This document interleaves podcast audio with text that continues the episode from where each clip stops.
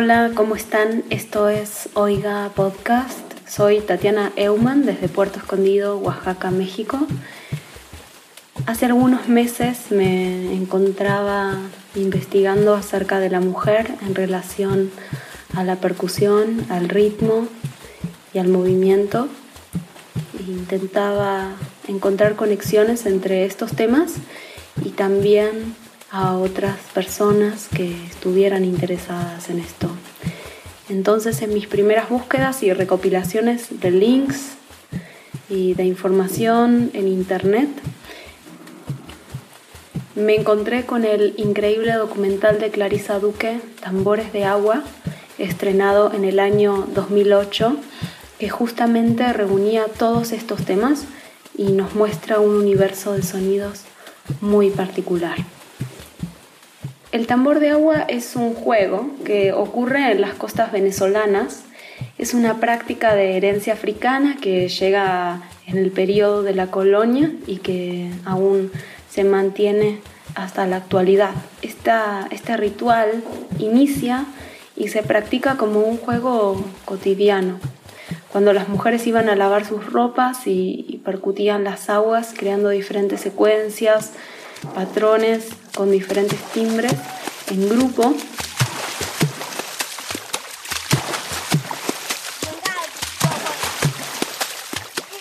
Como eran las mujeres las que se encargaban de esta tarea, la práctica queda asociada a la femineidad, pero también creo que es muy visible este vínculo con la fertilidad, con el agua y el ritmo como fuente de vida así como también lo es el lugar de la madre en una comunidad.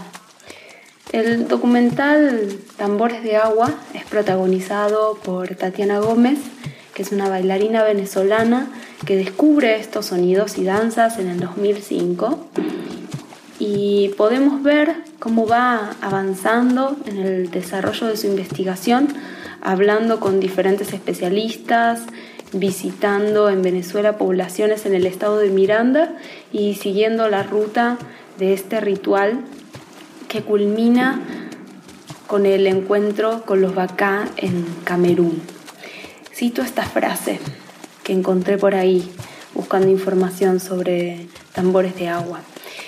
Este recorrido muestra la historia de la construcción de una identidad, los tambores reconstruyen la memoria colectiva, promueven el reencuentro de hermanos, salpican alegría y ganas de vivir. Con los tambores se danza y es entonces cuando la vida danza. Me interesó mucho saber cómo había sido el proceso de creación, así que contacté a la directora Clarisa Duque para que me contara cómo nació su interés, cómo fue el rodaje y la repercusión de la película en las comunidades. Así que ahora vamos a escucharla a ella a ver qué nos va a contar. La película se encuentra disponible en español y también con subtítulos en inglés en YouTube. Dejo el link en las notas que acompañan este podcast para que la puedan ver y disfrutar.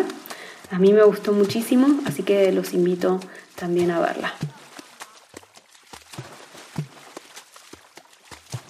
Hola, mi nombre es Clarisa Duque, eh, soy cineasta venezolana, eh, ahora radicada en Estados Unidos. Eh, soy directora de proyectos como Tambores de Agua, Galus Galus, que es un cortometraje animado, Sony Culinary, que es un cortometraje hecho para redes sociales, y ahorita que acabo de estrenar un cortometraje llamado Macanao.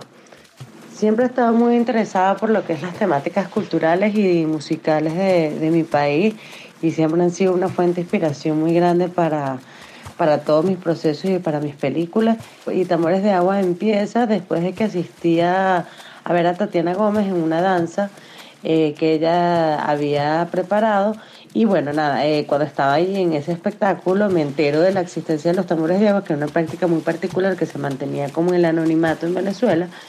Y bueno, nada, eh, Tatiana es hermana de una de mis mejores amigas y bueno, es casi mi hermana también, este, de ese tipo de relaciones familiares y amigas. Y bueno, cuando hasta después de ver el show quedé sumamente impactada y, y, le dije a Tati que me iba a montar en la investigación para armar todo lo que era la propuesta documental. y armar una historia y bueno, que quería que ella fuera parte de esto y bueno, Tatiana dijo que sí, que encargada, que encantadísima.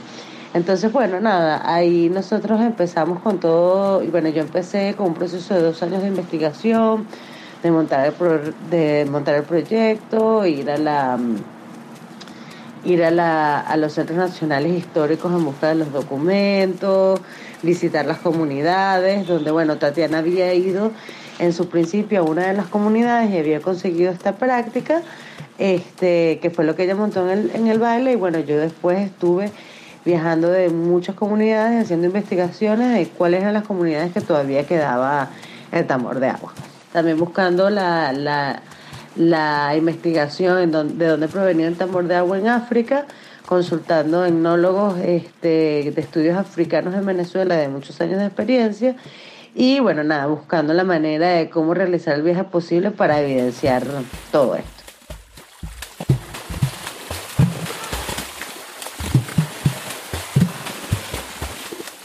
El proceso de grabar el documental fue bastante complejo. Como ya lo dije, bueno, sale la iniciativa de ver el baile de Tatiana, donde ella mostraba un sonido mientras bailaba de, los tambores de agua.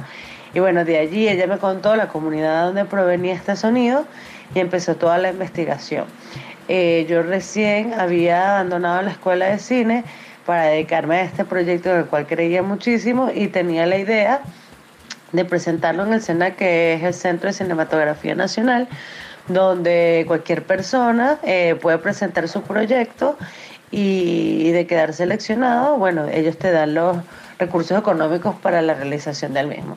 Yo recuerdo para esa época eh, que yo quería hacer este proyecto, tenía alrededor de 23, 24 años de edad y bueno, todo el mundo me decía que era muy fantasioso, que era muy ambicioso, querer hacer mi primera película en África y Venezuela y ganarme ese, esa competencia con el SENAC.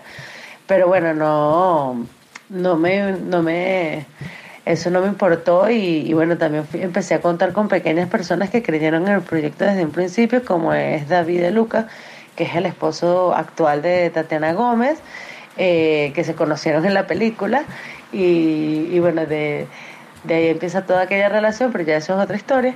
Ahí empieza todo el proceso de, de bueno, nada, de querer concursar para este, para este fondo económico y ahí empiezo yo con toda la investigación que son estos dos años. En ese momento yo no tenía recursos para realizar esa investigación, este, pero bueno, con el dinero que poco a poco iba consiguiendo, con de la manera que podía personal, iba realizando todos esos viajes a las distintas comunidades. Por un lado estaban los viajes que iban a la comunidad eh, de Barlovento, donde es una comunidad muy amplia y donde conté con el apoyo de Richard Milano, quien es un investigador local, y con él estuve viajando a comunidades muy escondidas y muy apartadas eh, allá en Barlovento y por otro lado estuve realizando investigaciones en Caracas, que es la capital, que es donde se encuentra la mayoría parte de los archivos. Una vez ya que yo tuve montada toda la investigación, había conseguido los orígenes posibles, orígenes étnicos en África, había conseguido como todas las mujeres que todavía quedaban en Barlovento, que es esta comunidad afrodescendiente, eh, que seguían tocando el tambor de agua, eh, que tenía toda esa investigación montada, bueno, me dediqué a lo que fue el desarrollo de, del guion, que fue presentado en el SENAC, y una vez que eh, pasó el maravilloso milagro y uno de los mejores días de mi vida en que recibí la notificación de que mi proyecto había sido seleccionado y que había ganado la convocatoria, lo que quería decir que mi proyecto fantasioso que la gente tanto había cuestionado, bueno, ahora se había convertido en una realidad, ¿no? Y que ese iba a ser mi primer proyecto como directora, ¿no? Que iba a poder realizar mi viaje a África y, contar con los recursos para realizar el, documental. En ese momento es que yo me eh, comunico nuevamente con Tatiana y le digo, mira, aquel sueño loco que te contaba del documental, lo han aprobado. Y bueno, básicamente eh, Tatiana tiene como la, ficción dentro del documental, que ella es eh, con, su rol de, bailarina y que aparte de Tatiana también estudió sociología Eh, Tatiana funciona como el hilo conductor de la historia, pero bueno, yo antes había ya realizado todo lo que era el proceso investigativo de, del documental y todo estaba más o menos guionado de lo que pasa en la película, ¿sabes? Como los recorridos, las entrevistas, cuando visitamos a una persona, cuando visitamos a otra, y bueno, todo estaba un poco más coordinado porque bueno, el documental más por lo costoso del documental, que, que, eran tantas comunidades y había tanta distancia por tierra y mar y avión y todo, eh, no podíamos dejarlo tan etnográfico a la realidad. Y bueno, porque yo en parte ya había montado la, la investigación. Entonces, bueno, eh, ahí empieza todo. Bueno, el, eh, ya el momento, de la, del, momento del, del rodaje como tal, fue muy mágico. Nosotros éramos un equipo bastante pequeño, eh, precisamente para mantener un poco la etnografía. Estaba un director de fotografía eh, que hacía la cámara principal, yo hacía la segunda cámara. Teníamos un sonidista, Tatiana que nos acompañaba por supuesto para todos lados, una productora de campo y un productor que ayudaba también a fines de todo que se necesitara. Y yo, eh, normalmente fuimos un equipo bastante pequeño. En la parte de Venezuela, bueno, el rodaje fue muy mágico, visitar todas esas comunidades que la mayoría del equipo no, no conocía, salvo mi productora Andreina Gómez, que, que había viajado y que había hecho este, varios viajes conmigo eh, antes de, de, todo lo que fue el rodaje, ¿no? Entonces, bueno, nada, principalmente las comunidades nos, nos trataron demasiado bien en Venezuela eh, em, fue muy lindo para, para todo lo que es mi equipo y para mí compartir con estas comunidades. Tuvimos este, dos partes de, de compartir con ellos. Una donde fuimos a recolectar como toda la información eh, sobre la práctica del tambor de agua y buscar la manera de que ellas nos mostraran cómo tocaban el tambor de agua, cosa que era un reto muy grande, pues la mayoría de estas mujeres son mujeres bastante mayores que aunque no parezcan en el video, son señoras ancianas, lo que pasa es que se mantienen en muy buena forma, pero igualito para ellas es una, una cosa que ellas ya no hacían, que ya no iban para el río a lavar ropa. Entonces, bueno, de pasar por este intento también de irnos con las mujeres al río a que nos mostraran el tambor de agua para la filmación, ¿no? Y, y bueno, esas comunidades son muy lindas, eh, son muy alegres, eh, son muy musicales, así que la mayoría de las veces tuvimos mini fiestas con las comunidades, eh, también compartir con la comida. Y, y, bueno, todo eso que ocurre mágicamente cuando uno está haciendo un documental social que, que bueno, las diferentes partes del equipo se, comparten desde distintas partes con la gente de la comunidad, hay alguien que siempre se conecta con los niños, hay alguien que siempre se conecta con las señoras mayores, eh, hay otra gente que le gusta preguntar muchísimo de cómo viven allá y, bueno, creo que, que, fue muy lindo el compartir con las comunidades en Venezuela. Ya en África eh, todo era un poco un poco no, era totalmente nuevo para nosotros, puesto ninguno de nosotros tenía la, la, experiencia antes de ir a África y a pesar de que de que no lo conocíamos, era increíble ver cómo, cómo se parecía África y Venezuela en, en maneras de vestir, en maneras de hablar, en maneras de socializar, en la música, en esa sonrisa, en esa amistad, en, en muchas cosas de la personalidad, bueno, eso fueron como las primeras cosas que nos impresionaron. Y por otro lado, que nada, el espacio geográfico luce muy parecido a Venezuela, pues.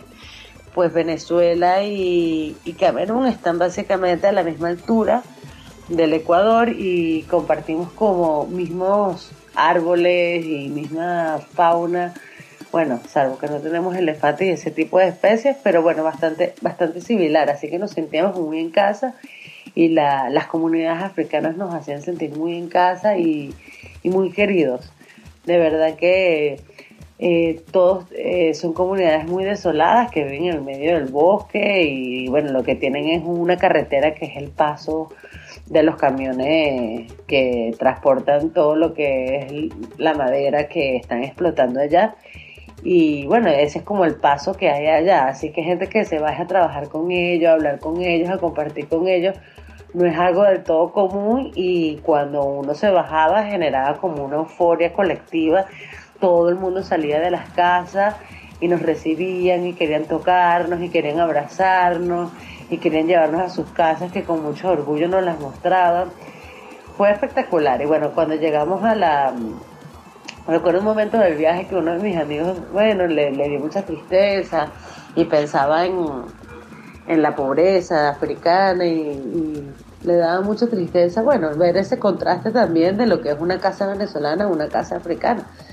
Pero, pero bueno, creo que finalmente todos coincidimos que, que la pobreza es también como un concepto mental, que para esa gente ellos no son pobres y ellos nos mostraban con mucho orgullo su casa y nos abrían la puerta de su casa, pues pues para ellos su hogar era lo máximo que tenían en la vida y ese concepto de pobreza venía de nuestra cultura.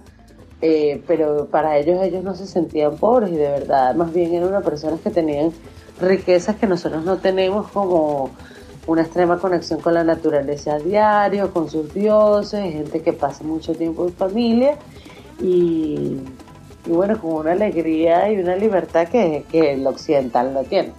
Entonces, pues eso nos creó mucha admiración que luego fuimos entendiendo. Y bueno, claro, también las comunidades africanas tienen sus pesares que, bueno, vienen ya más relacionadas con el tema salud y cosas así, pero bueno, en realidad consideramos que es una gente muy afortunada. Y cuando estuvimos en la selva con los vacas, pues también nos pasó lo mismo, o sea, todo fue una fiesta. Esa gente eh, vive de la casa, de la recolección y vive para sus dioses, lo que se refiere netamente a fiesta todos los días, a bailar, a reunirse todos y, y bueno, pasamos unos días muy mágicos allá con, con ellos. Y, y creo que nuestra primera noche fue una de las cosas más mágicas que todos en nuestra vida hemos vivido hecho de que existan hoy los tambores culepuyas, que existan los tambores cumaco, de que existan las danzas, fue un acto de cimarronaje. Ese es el gran triunfo de lo que podríamos llamar el kutú, que en lengua kikongo significa el espíritu africano, que nunca podrá ser vencido, que te podrán marcar el cuerpo, que te podrán flagelar la mente, pero el espíritu jamás.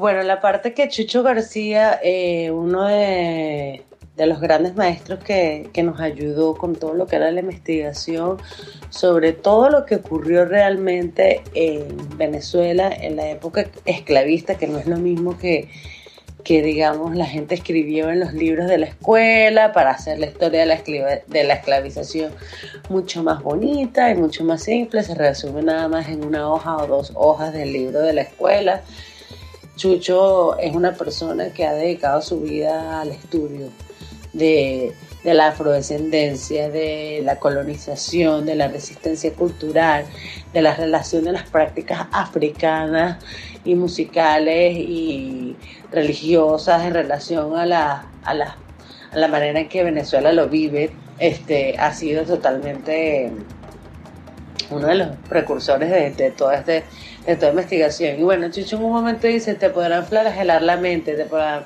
flagelar el cuerpo, pero el espíritu jamás.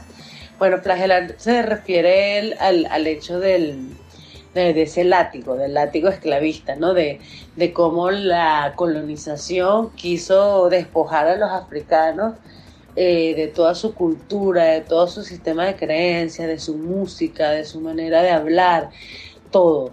Eh, fue algo que la colonización intentó y que luego los años siguientes, bueno, distintos gobiernos han intentado eh, tapar eso, ¿no? Este, como flagelar.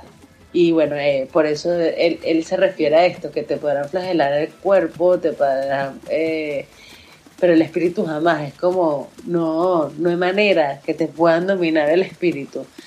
Y, y creo que eso es algo sumamente importante, que lo vemos en el documental pues vemos como una práctica como, un como el tambor de agua que vino en la esclavitud y después de tantos años eh, donde la televisión nos ha invadido, donde todo lo de afuera tiene mayor importancia, hay una cosa que vibra muy fuerte en el espíritu que es esa cultura africana que nadie la ha podido quitar.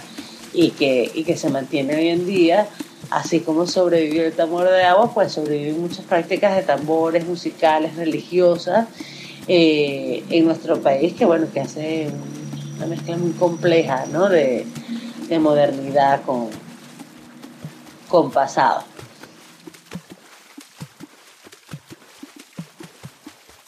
Cuando nosotros al volver de África mostramos esos videos a las comunidades, donde esas comunidades, bueno, pueden verse reflejadas en, en, las comunidades africanas y por otro lado también entender lo complejo que es su presencia en Venezuela ahora como descendientes africanos, porque una de las cosas que hizo la esclavitud es que generó un etnorracismo y una, y una vergüenza a ser descendiente de esclavos. Entonces, bueno, muchos de los segunda generación de esclavos trató de tapar eso a su familia y es como que ellos no tienen una conciencia de que ellos vienen de África. Eh, de verdad tú hablas en esas comunidades y muchas comunidades lo reniegan por, por vergüenza étnica, cosa que es muy triste. Y bueno, creo que el documental movió en esas comunidades, en el momento que filmamos el documental directamente en esas comunidades, movió las fibras de todo el mundo y motivó. Creo que también fue muy lindo que eh, Richard Milano fue con nosotros a las comunidades y después de presentar la película, bueno, hablaba con las comunidades sobre, sobre cómo estamos perdiendo nuestra cultura y cómo debemos preservarla, ¿no?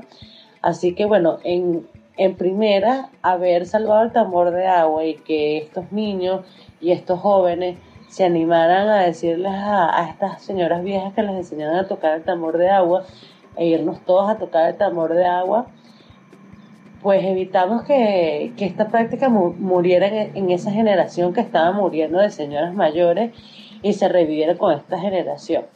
Pero bueno, ya luego de eso, del, del documental fue estrenado, pasa el tiempo y el documental sigue siendo un documento histórico de vigencia donde eh, por un buen tiempo se le pagaban a muchas mujeres de las comunidades para dar la clase de los tambores de agua y era como incluido en, las comunidades afrodescendientes como contenido pedagógico. Además fue nombrado patrimonio cultural eh, el tambor de agua, cosa que también le, lo reivindicó y le dio un valor que, bueno, sacó el tambor de agua del olvido. Y, y bueno, el documental como herramienta de ayuda social, de cambio social, es un hecho. Eh, y Tambores de Agua es creo que una, una prueba de ello, de cómo un documental de verdad puede generar un montón de cambios y hasta el sol de hoy es un documental muy visto allá en Venezuela y alrededor del mundo también los usan muchas escuelas de música. Y bueno, todavía se sigue viendo los siguen llevando para festivales. Y bueno, porque sobre todo el mensaje que tiene Tambores de Agua es un, mensaje universal, en la cual muchas comunidades o indígenas o afro que están luchando por sus culturas ancestrales, pues este documental sirve para explicar a la gente cómo la pelea que se tiene que tener por su cultura, ¿no? Entonces creo que sí, que fue un éxito en ese sentido y, y, me siento muy feliz por, por haber logrado eso.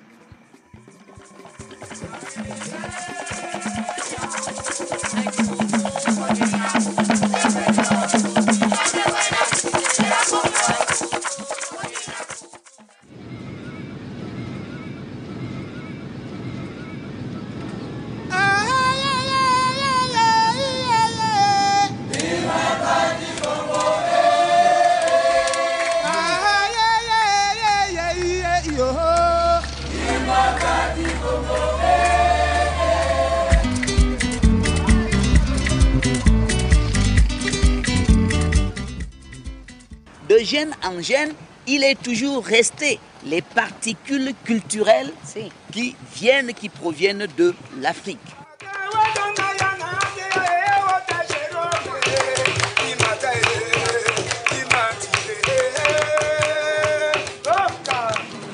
Tambores de Agua es un documento histórico. Eh, tan pronto nosotros pudimos liberarla en YouTube, yo la puse todo el documental eh, me parece injusto que un documental que viene desde las comunidades para con un discurso de transformación social eh, se mantenga en élites de canales privados que nada más pueden acceder europeos o gente con dinero. Entonces creo que, que sería muy hipócrita de mi parte eh, hacer un documental del cual nada más pueden tener acceso gente que simplemente le gusta ver este clase de documentales por su disfrute personal más que por algo que ellos puedan utilizar el documental como una herramienta de transformación. Entonces, bueno, el documental está libre en YouTube para, para todo aquel que quiera este, indagar sobre música venezolana, música afrodescendiente, sobre los tambores de agua, sobre Venezuela, sobre lo que quiera. Bueno, si quieren ver un poco de mis trabajos, tengo mi web personal, que es clarisaduque.com, que está un poco desactualizada, pero bueno, básicamente la mayoría de los proyectos importantes están ahí. Y por otro lado, también tengo una compañía productora que está en Estados Unidos, eh, que se llama AWA, Agua, AWA Productions.com. Eh, donde también pueden ver como un poquito más los trabajos más actuales y todo eso. Este, la, eh, la, mayoría de mis contenidos, salvo la última película, están todos online, libres, con libres de derechos en, en YouTube para el disfrute de todos, como es el cortometraje animado Galus Galus, que es la historia de un mendigo de Caracas, eh, un cortometraje de animación hecho con collage y varias técnicas bastante particulares, ganador de muchísimos festivales internacionales y ha participado también en muchos. Está allí disponible. También está mi corto Sogni Culinari, que es un corto muy cortico, dura tres minutos, de los cuales minuto y medio es de corto y los otros minutos y medio es de crédito, que es de un hombre que sueña que es un plato de pasta. Y es un corto en italiano, no tengo familia italiana, pero bueno, no sé, salió así. no le podemos hacer nada a la creatividad de donde venga y cómo viene. Este, y tengo otro, este, en mi más reciente proyecto que se llama Macanao, el cual estoy ahorita precisamente aquí en el Festival de Mar de Plata estrenándolo, eh, que es un corto de la historia de un padre y una niña y cuenta la historia de una ausencia, los días después de la, de la muerte de la madre y cómo ellos este, pelean esa ausencia a su manera, ¿no?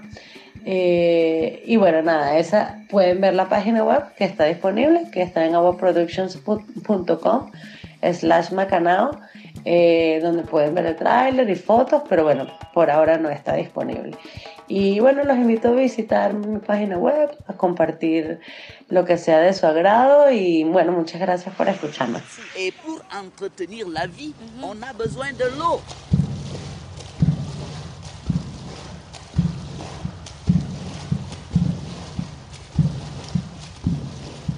Espero que ya estén con muchas ganas de ver Tambores de Agua, si todavía no la vieron.